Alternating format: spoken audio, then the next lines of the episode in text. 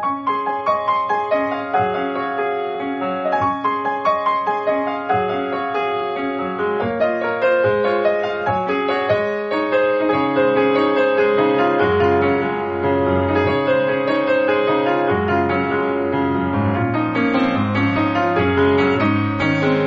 さんこんばんは、ミッチェルです。いかがお過ごしでしょうか？本日は9月の27日木曜日となります。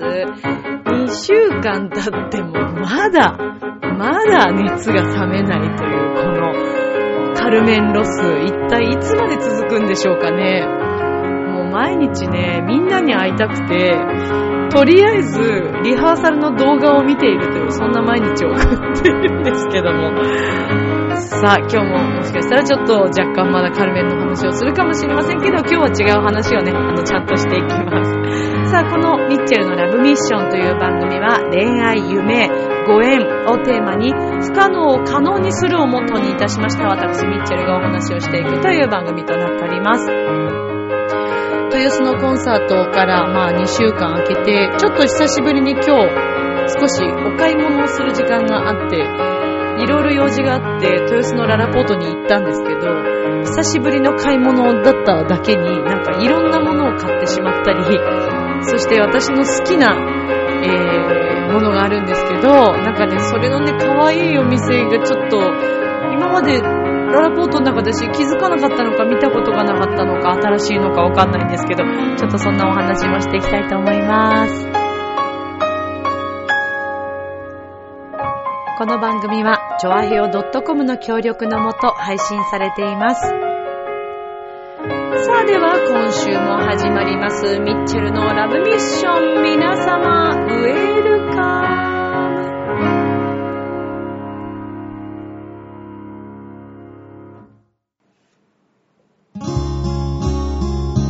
昨日は昨日、明日は明日。楽しむのは今。チョアヘオ .com を聞いているそこのあなた、ミッチェルと一緒に、ラブミッション。うん。本当そうなんだよね。昨日は昨日、今日は今日なんだよね。うん、だから2週間前は2週間前で今日は今日なんだよね。うん、だけども、うん、だけども、なんか引きずってるっていうのは過去は過去だからね。先に行かないといけないよね。そう、先に行きます。でね、先に行くっていうことで、まあだから、来年、再来年、どうしていくかっていうことを今考えているんですけど、まあすでに本当にいろんな方からお話しいただいて、今日もまた、へえ、こういうご縁ってできるんだっていうことがあったりして、うーん、ちょっとびっくりしましたね。これは、あの、私が江東区の、まあ、ある、あるところで、ちょっと、あの、まあ、ちょっと接点がいろいろあって、今回のコンサートにも来ていただいてたんですね、そこの方々に。あの、チケット差し上げて来てくださってたんですけども、そしたらちょっと今度年内にある、えー、江東区の交流会に出ませんかっていうことを言っていただいたりして、なので、またね、そこでいろいろ広がっていったらいいなと思いますし、江東区で私は今、まあ、あのー自宅のね、女性限定ですけど、女性限定のレッスンさせていただいていて、あの、やっぱり自分の住んでるこの街を、でね、もういろいろこう音楽の授業に携わりたいなというのももちろんあったし、だからまあそれがね、去年、一昨年ぐらいから動き始めてはいましたけれども、今回のコンサートを機にまた新しいそういうスタートが切れそうだという、スタート切るって言いたくないな。スタート結ぶ？まあどっちでもいいか。どっちでもいいけど、うん、なんかそういう風に変わってきたというのがとても嬉しいし、なんか今回のコンサートを境に、目まぐるしくいろんな流れが変わり始めているってことがすごくて、おそらくでも関わった方たちとの縁とかもそうだと思うんですけど、なんか不思議ですよね、これってね。今までと何ら変わりない自分の生活のリズムとか、接している人たちが、こう、ガラッとまた、変わらない人ももちろんいる。変わらない人もいるし、変わった人もいるし、今変わろうとしてる人もいるし、なんかこれがすごく面白いタイミングなのかなと思ったりとか、まああと、ああ、こことここが繋がった、嬉しいっていうことがあったり、まあ縁をつなげるの私すごく好きなので、いい縁にね、つながるように、私も日々結構いろいろご紹介したりとかすることあるんですけども、結果的にそれが皆さん、すごくこう、そうだね、仕事につながってるっていう方は、うん、あの、私自身も見てるので、まあ、あと、歌のレッスンの中でもそうなんですけど、割とね、今ね、歌のレッスン男性率高いんです。私のクラスがっていうのもちょっとあるんですけど、私のクラス結構男性の方いらっしゃってて、年齢層も幅広くって、バリバリ皆さん、あの、歌の世界の人じゃないわけです、もちろん。全然そういう芸能系とかそういう方じゃなくって、社会人の方、サラリーマンの方とか、お医者様とか、いろんな方がいらっしゃるんですけど、男性ね。で、やっぱりそういう方々が、この歌を通して、すごくこう、お仕事以外に真剣になって、で、仕事上でも、プライベートでも、まあおそらくきっと同じ悩みを抱えていたであろうなという、私がね、歌を聴いててそう感じることがまああったりするんですけど、声ってやっぱり出るので、その人が。で、そうやって聞いてて、あ、いろいろあるんだろうなぁと思っていて、で、あることを境にちょっとこう、なんでしょうね。私も、なんかこうね、歌のレッスンしてる時って、まあ、講師という立場であり、音楽教室とかの場合だと、教室だとやっぱりあるところ、そのお客様っていう感覚もあるわけですよ、やっぱり生徒さんがね。で、もちろんお客様ではあるんですけど、私の中でやっぱり指定関係とかもすごい大切だと思ってるし、それ以上に私はその方のこう人生が歌をね、私のクラスの歌のレッスンを受けることで、いろいろいい方向に変わってってほしいっていう気持ちがすごくあって、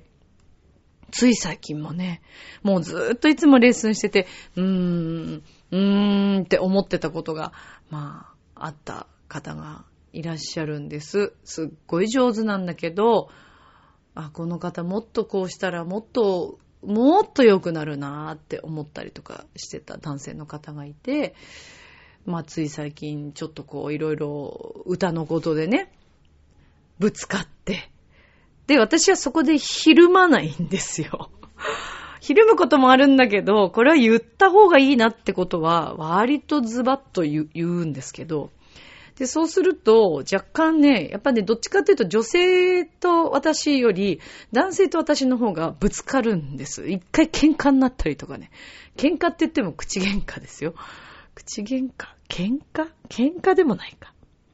私は別にあの、罵声を浴びせるようなことはしませんので、丁重に言いますよ、もちろん。でもこれ言ったらすごいぐさっと来るかもなと思いつつも、もちろんオブラートに包んで言うからね、そんな傷つくことは言いませんけど、これは絶対言った方がいいなとか、こういう立場で仕事されてる方はもう言ってくれる人はきっといないだろうなっていうところまで考えつつ、まあ、おこがましいんですけどね。私がそんなこと言える人間でもないですから、それもちゃんとでも踏まえた上でね、私はそんなね、大した人間じゃない。自分もまだまだ成長していくべき身であることは分かってるんですけど、そんな私から見ても、これはもうちょっとこうしたらもっと良くなるのにっていうことで言うと、結構まあ逆上してしまう男性の方がいるんですけど、でも不思議とですね、そういう方ってね、やめるかなと思いつつね、長いんです、一番。でね、深くなっていくんですね。いや、だからこれ、恋人同士とか、家族とか、夫婦とかもそうだと思うけど、喧嘩はした方がいいと思いますね。よく私の友達にもいるんですよ。奥さんと喧嘩しないって。嘘だって思っちゃうんだよね。私とも喧嘩すんのになんで奥さんと喧嘩しないの？とか、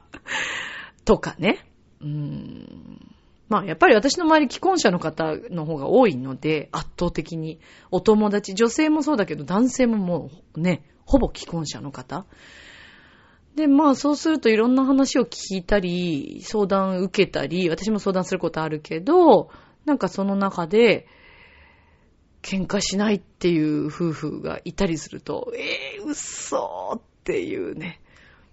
でもなんとなく、こう、深いご夫婦ほど、まあ、お互いにさらけ出してるのかなっていう気はしますけどね。うーん。なんでこの話になった？そんなことはどうでもいいよ。そんなことじゃなくて、そうそう。それでね、その生徒さんが、まあ、いろいろこう、悩んでるんだろうなと思ったんですね。この方がこれ楽になったら、すごくまあ、歌だけじゃなくて、いろんな面で変われるのになーって思うことがまあ、あったりして、で、この際だからと思って、まあ、その時言ったら、まあ、ちょっとでもさすがに、あ、これは、これは私怖いなと感じるぐらい。ほら、レッスン室って密室で個人で二人っきりなので、まあ外から一応見えるっちゃ見えますけど、まあやっぱりね、その、うわーっと来られると、男性のその強い感じで来られると、まあやっぱ怖いなって思ったりもしますよね。で、そこまでの言われ方をしたことがなかったので、ちょっともう震えてしまうぐらい私は怖かったんですけど、いや、でもこれは絶対私はちゃんと向かっていかねばならぬと思って、こう、思ってることとかね、いろんな話を、まあしたわけですね。で、その時は怒っちゃったんですけど、うーん、でも結果的にすごくいい方向に行って、あ、もうこの方は大丈夫だなってすごく思いました。でもそれは私の指導の仕方にも問題がすごくあって、私自身がもっとうまく伝えることができれば、その方もそんなにならなかったと思うし、それに関しては本当に申し訳なかったなと思って、それも謝罪を申し上げたんですけども、でも、あのー、ちゃんとお互いに言いたい話をしっかりさせていただいて、もうね、きっと、いろんなことが変わると思います。だから、私もすごい嬉しいし、で、その次の週の歌を聴いたら、素晴らしく良くなってましたね。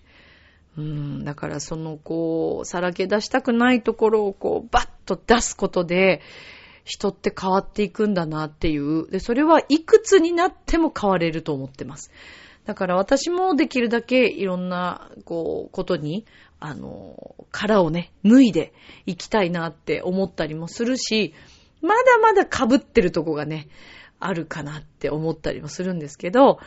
まあできるだけこう、同心に子供のようなね、素直な純粋な気持ちでこれが好きとか、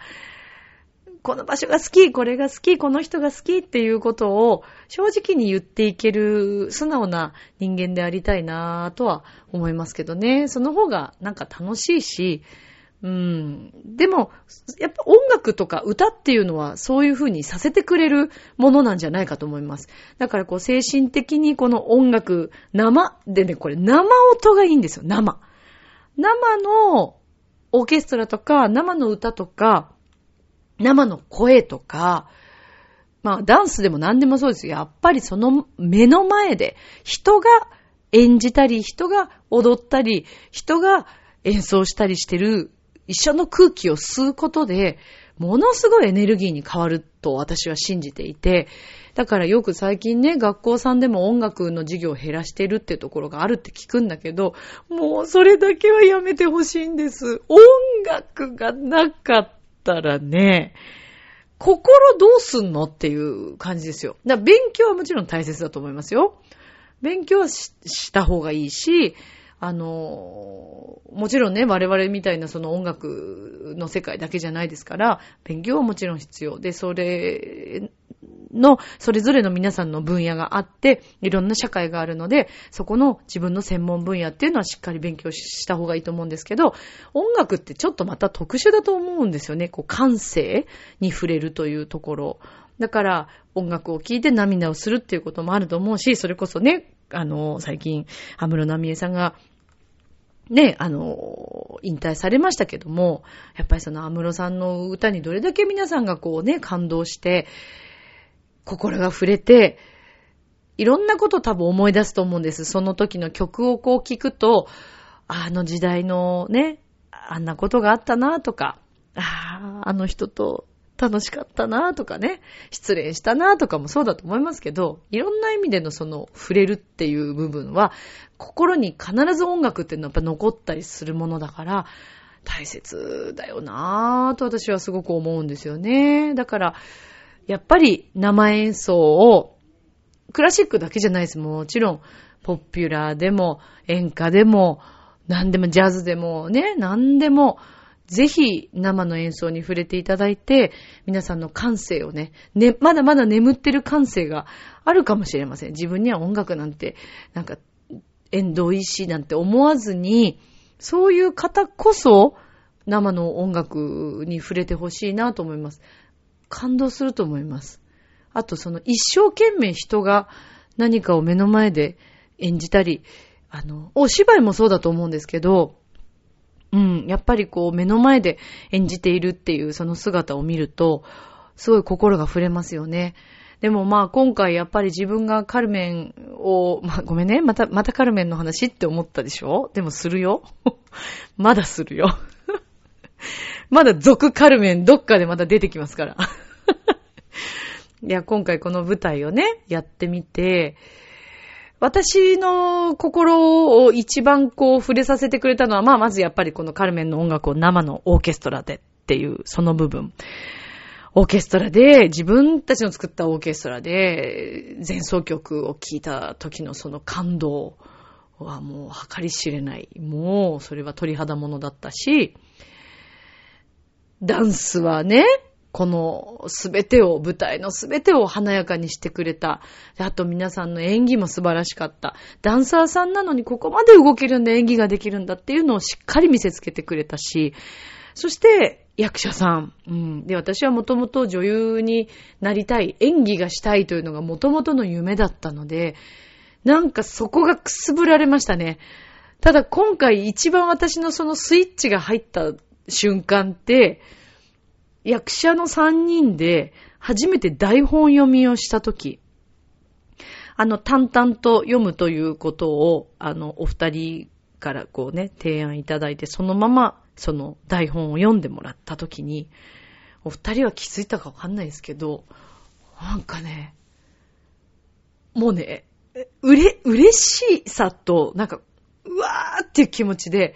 もうにやけが止まらなくなってしまうような気分になったんです、その瞬間。あ、演技してるっていうなんか。で、まだ演技何も体もつけてない。ただ読んでるだけなのに、もうそれだけでうわーってなったんですね。でもこれはやっぱり、こう、小学校、中学校の時の一番の私の夢だった女優になるっていう気持ち夢、やりたいっていう気持ち、そこがもう触れたのかなと思って。まあ、その2年前になりますかね。あの、深作金次さんの、えー、息子さん、深作健太さんの、まあ、ワークショップを受けさせてもらって、そこで、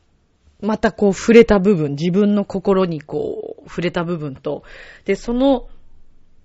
ワークショップに出てた方々がね、みんな若かったから、で男性の中ですごい、すっごい上手な方がいて、もうね、演技がね、あ、この方は将来来るんだろうなっていう方だったんです。もう最初に、あの、二人組ずつ、これ話多分前にしてるけど、二人組ずつこう組まされた時に、私は隣にいた男の子とまあ、組んで、台本読みして、次の日には自分たちで演技つけてきてねって言われてて、で、全然違う遠いところに、まあ全部で、でも参加したのって20人ちょっとぐらいだったんで、で、その違うところにいた男の子が、もう見た瞬間に、うわうまいってすごい思ったんですよね。そしたらやっぱり案の定、深作監督が、君いいねって言ってすごいやっぱり褒めてて、まあ、あの、公平に、あの、不公平なく、深作監督はみんなそれぞれを見てくれましたけど、もう一回ちょっと戻したいって言って、ちょっと全員時間的にできるかわからないけどって言って、その彼はやっぱり呼ばれたんですよね。で、ちょっとグループ変えるねって言って、で、その男の子と演技してみたいなと思ったら私の名前が呼ばれ、えいいんですかって思いながら、ご一緒させていただいたんですよね。でもあの感覚も忘れないですね。あの、私より多分きっと、えー、いくつだろうな。でも20歳ぐらい違うんじゃないかな。うん。っていうぐらいまだフレッシュな男の子でしたけど、うまかった。で、私はやっぱりどうしても舞台ぽい演技になってしまうので、どうしてもこう体の前面を、あの、前に向けたくなっちゃうんですけど、監督が映画とかドラマだと思って二人の世界で演技をしてって言われたんですよね。それで、初めてそういう感じの演技をそこでやらせてもらって、で、最初はもう全然できなくて、でも何回もやらせてくれたんです。で、その男の子もちゃんと付き合ってくれて、何度もやっていくうちに、あ、映画の世界とかドラマの世界の演技ってこういう感じなんだなって。で、全くの二人の世界に入っていくっていう。これもまた楽しかったですね。あれ何の台本だったかな？鍵かな？うん、なんか、二人の、その、お付き合いしてる体の二人の会話なんですけど、ちょっと緊迫したシーンで、で、途中で女性の方がもう辛くてこう涙を流してしまうっていうシーンだったんですけど、で、向こうも思ってはいるんだけれども、なんかそのお互いにこううまく噛み合えないみたいなところのなんかこう辛さというかっていうのをなんかこう演じた記憶があるんですけど、涙出ましたね、でもそれ、その時。でもやっぱりそれって本当にその方と入り込んだ瞬間に涙が出たので、やっぱ集中して、本当に二人の世界。だからそれこそ映画とかドラマって、まあ舞台もそうですけど、特に映画ドラマは、まあカメラマンさんがいたり、照明さんがいたり、音響さんがいたり、近くに人がまあね、いる状態で演技をすると思うんですけど、それでもこう入り込むっていう、あの集中力。あれたまらなく気持ちがいいですね。私好きな感覚だなぁと思って。うん。でも今年は、まあ今回これも機にですけど、またいろんなワークショップとか受けて、私は演技ももっとやっていきたいってすごく思っていて、音楽はね、もう本当に長年もう携わって、まあこれからももちろんやっていくんですけど、それはもちろんありきで、演技の方をね、もっと勉強してみたいなーっていうことをすごく思っていますね。あとなんだろうな、役者さんたちのテンションいいよね。やっぱり自分がその世界に憧れてたし好きだからっていうのがあるのか、なんか、やっぱり音楽のミュージシャンのテンションの楽しさっていうのももちろんあるんですけど、やっぱり役者さんのスイッチの入り方のそのテンションの高さとか、面白いなぁと思って。うーん。まあだからこれからもね、いろんなところにこう出てって、いろんな方と接しつつ、あの自分の演技をね、勉強して高めていけたらいいなぁなんて思っていますけどもね。はい。ちゃんとカルメン以外の話したいでしょ？今日は。ちょっとカルメン絡んでるけど、カルメン以外の話もしてるから。さて、えー、そしてですね、今日は、実は、実は実は嬉しいことにお便りをいただいておりますので、読みたいなと思います。超嬉しい。さ、読みますよ。収録もうしちゃったかな？ラブミッションへのお便りです。ミッチェルさん、ハッピーハッピーハッピーで誰かわかりますか？ハッピーメーカーのマユッチョですよ。ありがとう、マユッチョ。えー、読みますね。先日のソブルのリサイタル、本当にお疲れ様でした。ミッチェルさんのこの回への思いを、お友達としても、ヘビーリスナーとしても、聞いていたので、いろいろなことを思い出して、涙腺が緩みました。えっと、ミッチェルさんの夢の舞台に立ち会えてよかったです。ありがとう。質問です。衣装についてです。クラシックを歌う方の衣装としてよく目にする、今回特に前半のボリュームのあるドレスなどは、どうやって会場まで運んだり、お家で保管したりしてるんですか隣にいたイタジェラのヨシオンさんと、電車じゃ運べなそうだよね。うちのクローゼットには入らないです。なんて話してました。そうそう、グレイティストショーマン見ましたか？私は一曲目が大好きです。ぜひ感想を聞かせてください。という、まゆっちょからのメッセージありがとうございます。まず、まゆっちょ、ごめんなさい。まだ見れてないんです。もう、もう、バタバタバタバタしてて、結局全然見れずに、もうでもね、もう見ます。もう見ますから。あの、見たら必ずラブミッションで話しますから、ちょっと待っててくださいね。いや、あの、まゆっちょもね、忙しい中、あの、駆けつけてくれて、当日来てくれたんですけども、本当にありがたいし、この間もお話しした通り、あのー、えー、っと、チョアヘヨのね、リスナーさんの、えー、ヤバトンさんも、京都の方から来てくださったり、それから、イタジェラのヨシオンさんと局長も来てくれて、笑いのお姉さんとかも来てくれて、で、しかも、めぐみさんもね、お手伝いしてくださったりとかして、もう本当、あの、あ、そう、それからフーダニットのね、えー、いもちゃんとか、えー、っと、座長も来てくださって、もうかなりチョアヘオファミリーに、あの、囲まれて、とっても幸せだったんですけども、そう。で、あのね、まゆっちょもそんな中、まあ、とにかく来てくれて、とっても嬉しかったんですけど、そうね、もうね、チェミッタの時からね、カルベンの話してたからね。いや、もう本当に、無事に終わってよかったよ。でもみんなのおかげなんだよ、本当に。みんなのおかげで私の夢が叶いましたから、もう、みんなのね、これから夢のお手伝いもね、していきたいとかって思うんですけど。で、ちょっとこのドレスに関してですけど、これはね、あの、ドレスを入れる、その、なんていうのかな。スーツ入れるような、こう、あるじゃないですか。ケースというか、なんか、あの、袋というか、そんな感じでドレスって二つ折りとかになるようになってて、三つ折りのもありますけど、で、そうやってくるんで、持ち運びできるので、意外とね、あの、保管するのはそんなに大変じゃないんです。ただし、まあ私はそんなにドレスの枚数いっぱい持ってる方じゃないと思うんですけど、まあそれでもやっぱり何着かあって、だから押し入れの中に、こう、あの、その三つ折りの状態の袋のまま、こう何個か入れているような感じですね。で、やっぱり何回か着ていくとどうしてももう何度も着てるから、なかなかお客様的にもね、あ、またあれってなっちゃうので、そういう場合は、まあ、あの、もらってくれる人がいれば差し上げることもあるし、売ったことはないかも。ないね。結構着古しちゃう感じなので、一番でも長く持ったドレスは大学の4年の最後の卒業、えー、卒業の試験の時に舞台で着たベルベットのね、もうそれが私の人生初、最大に、あの、自分の中で初めて買った大きな買い物だったドレス、一目惚れして、ベルベットの真っ赤のね、ドレスがあったんですけど、それはね、10万ぐらいしたんですよ。で、まだ学生卒業する前でしょ。だから、初めてローンを組んで 買ったドレス。それはでもね、20年ぐらい持ちましたよ、やっぱり。もう、だから元は全然取りました。もう何度も本番でも来たし、あのー、結婚式でも来たし、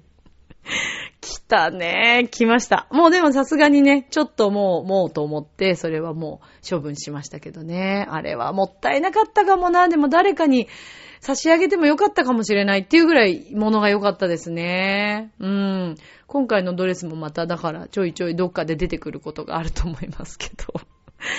そんな感じでございます。答えになったでしょうかね。いや、でも本当に来てくれて嬉しかった。ありがとう、まゆっちょ。もう、今後もね、頑張っていきたいと思いますから、どうぞお付き合いのほど、またチェミッタの方もよろしくお願いします。まゆっちょありがとう。ありがとうございます。でね、えー、今日そうそう、お買い物というか、まあ、久しぶりにちょっとお時間が、あの、夜は少し時間ができたので、買い物に行ったんですけど、豊洲にね、ああ、もう2週間も経つのかと思いながら、ああ、ここでコンサートしたんだなと、シビックホールの前を通り、まあ、車でね。で、えっ、ー、と、ちょっといろいろ買い物したいものがあったので、ララポートに行ったんですけど、うーん、あのまあだからもうダメだね。しばらくララポートに行ってもいろいろ思い出すよね。こう楽しかったことで、あとその打ち上げをしたバルブレッツァというお店のところもこう通るから、ああ、あの2階で打ち上げ楽しかったなとか思ったりとかしましたけどね。うん。で、そうそうそう、買い物して、いろいろ、そうそう、あの、私の生徒さんがね、あの、この度ご出産を、まあ、するんですけど、で、明日がレッスン最後にもう一回って言って来てくれるんですけど、ちょっと彼女にプレゼントしたいなと思って、あの、赤ちゃんのベビー用品をこう見に行ったりとか、まあ、プレゼントを探すのも楽しいよね。で、あとね、私、ララポートのね、えっ、と、家具屋さん、すごいおしゃれな家具屋さんがあって、私家具見るのすごい好きなんですけど、家具、インテリアものすごい好きなんですよ。で、なんか、見たりとかして、まあ、買うわけじゃないんだけど、あ、こういうお家に住んでみたいなとか、こういうレイアウトにしてみたいな、いつかとかね、っていうイメトレはいつもするんですけど、で、その家具屋さんの中で、私あの、スリッパが、の、可愛いスリッパがいっぱい売ってる家具屋さん、インテリア雑貨屋さんがあって、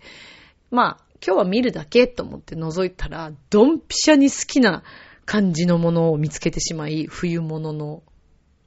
スリッパ。で、ああ、どうしようと思ったんだけど、やっぱり悩んで、後でと思うとなくなるんだよね、そういうのって。だから、いや、もうこれはね、今回頑張ったから自分にちょっとご褒美と思って。まあ、そんな高いものじゃないからさ、全然。まあ、それを、まあ購入し、で、いろいろ、あの、好きなお店、洋服屋さんとかもいろいろこう見たりとかして、で、なんかずっと歩いてて、で、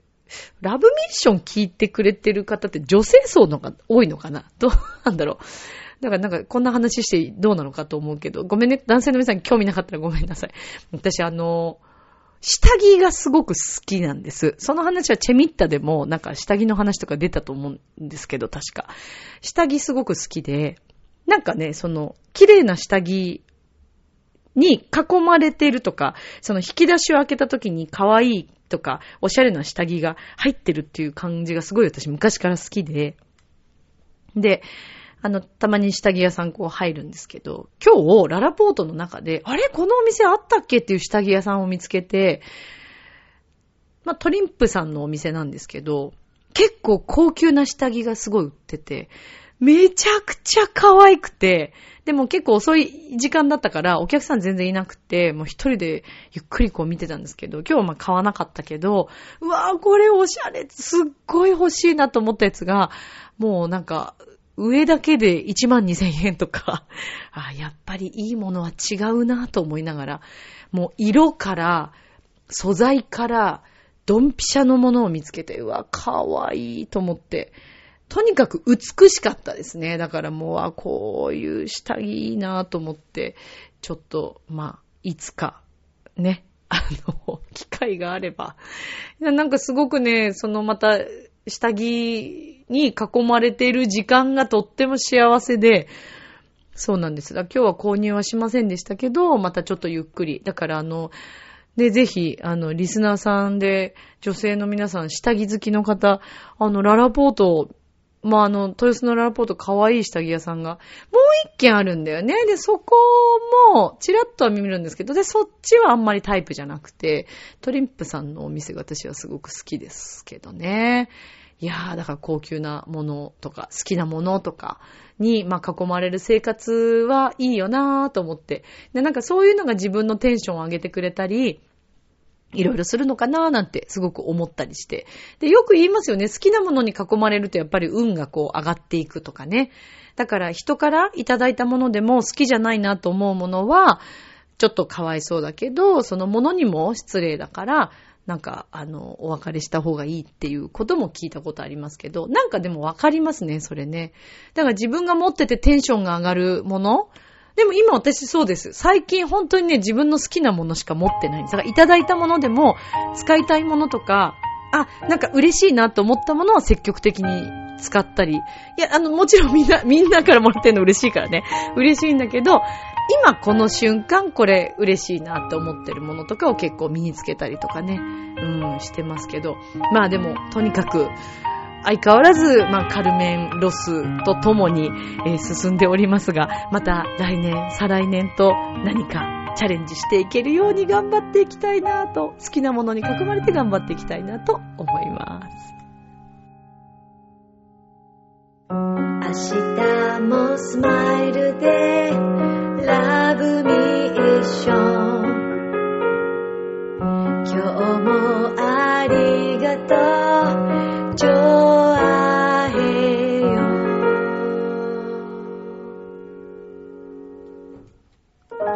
ということでエンディングでございますけれども、来週はね、オーケストラのみんなとの打ち合わせ、あ、じゃない、打ち上げが、再度打ち上げが入っておりまして、もう楽しみでなりませんね。本当にね。ここでまたどういう話ができるのかななんて思いながら、いや、でも本当にあの、再演、再演、やりなさいという企業さんとかからも言われたりしておりますから、ちょっと私ももっともっと努力して頑張っていきたいですね。来年にとか、まあ今度やるときにはさらにフランス語とかももっと勉強して、発音とかもね、綺麗にしたいし、合唱団のみんなともやってみたいなと思ったり、膨らむ一方ですが、相変わらずカルメン熱冷めなくてすみません。それでは今宵も良い夢を、明日も楽しい一日を。またねありがとうバイバーイ